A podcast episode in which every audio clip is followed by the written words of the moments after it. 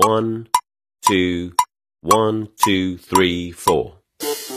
大社会，小新闻，新鲜事儿，天天说。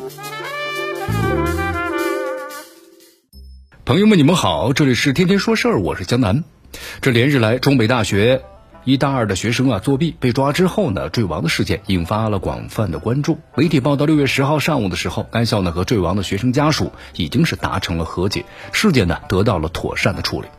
其实咱们呢盘复一下此事，确实令人唏嘘啊。六月六号，涉事的学生呢石墨补考中啊作弊了，被发现，离开考场之后不久呢就坠楼身亡。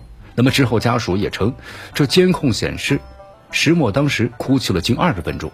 期间呢，没有人对他进行教导或者是规劝。在九号的时候，该校的校长呢沈兴全回应，老师做法的并无不当之处。从事发之后各执一词到现在达成了和解，也是双方呢相向而行的结果。但是从网上来看呢，无论是事件被曝光之后，还是呢如今事情的已了，那网友们都撕得非常厉害。这其中啊两种对立的观点甚嚣尘上，也不断的推着此事呢向更高的舆情发展。一种论调认为，只要是学生啊在学校死亡了，学校和老师就必然有责任。那么另外一种呢，则是认为死了也不值得同情，谁让他抵抗压力这么弱？以后呢被领导骂一顿，跟女朋友分个手，是不是都要跳楼解决了？那么对此冷嘲热讽的话，石某呢事发之前曾作弊这一点，更是嘲讽的加了杠杆。这两种观点呢针锋相对，代表两种态度，其实啊都未必经得起推敲。咱们秉持呢人死了就有责的立场。是用死者为大的模糊法律上的是非与规则，那么认为呢死了活该的，则是有些冷血。在这个事件上啊，悲剧确实发生在学校，学校对学生也确实有保护和管理的义务。但是不是只要学生在学校死亡了，这学校或者是老师就必然有责任？恐怕值得商榷。学校呢要承担的是法定的有限的责任，而不是呢无限的责任，否则就可能是拿上帝的视角去要求学校了。从法律上来讲，你看，根据这个侵权责任法的规定，学校呢是不是有过错，决定了其是否要承担呢校园之内学生伤害事故的赔偿责任。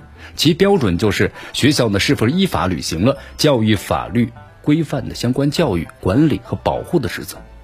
因此，学生啊作弊被抓之后自杀，那么学校是不是有过错？还得以事实为依据，法律为准绳，根据案情呢做具体的分析。那么认为这涉事的学生呢作弊被抓坠亡是自己造成的，所以呢死了活该的观点啊，看似理性，却少了些人文温度啊。即便涉事的学生自杀可能怪不了他人，但是也没必要在其逝去之后向他扔石头啊。从道德层面上来说，学生自杀了，无论是何种原因，都是一场悲剧。面对这么一条年轻生命的逝去，最重要的是以此为戒，加强孩子们的生命教育和挫折教育。冷嘲热讽，既不尊重生命，也是对逝者家人的第二次伤害。逝者已矣，生者尚需前行。这坠亡学生的母亲“余生再无你”的感叹，令人悲伤啊。针对此事，那么健康的舆论呢，应该是在尊重生命的基础上，清理法律责任，探讨如何避免此类的事件，而非在情理法含混的基础上啊，急着挥动道德的鞭子，让情归情，法归法。那么带有呢应有的理性与悲悯，是思考这起悲剧的正确方式。这些思考不该呢动辄跑偏。这里是天天说事儿，我是江南，咱们明天见。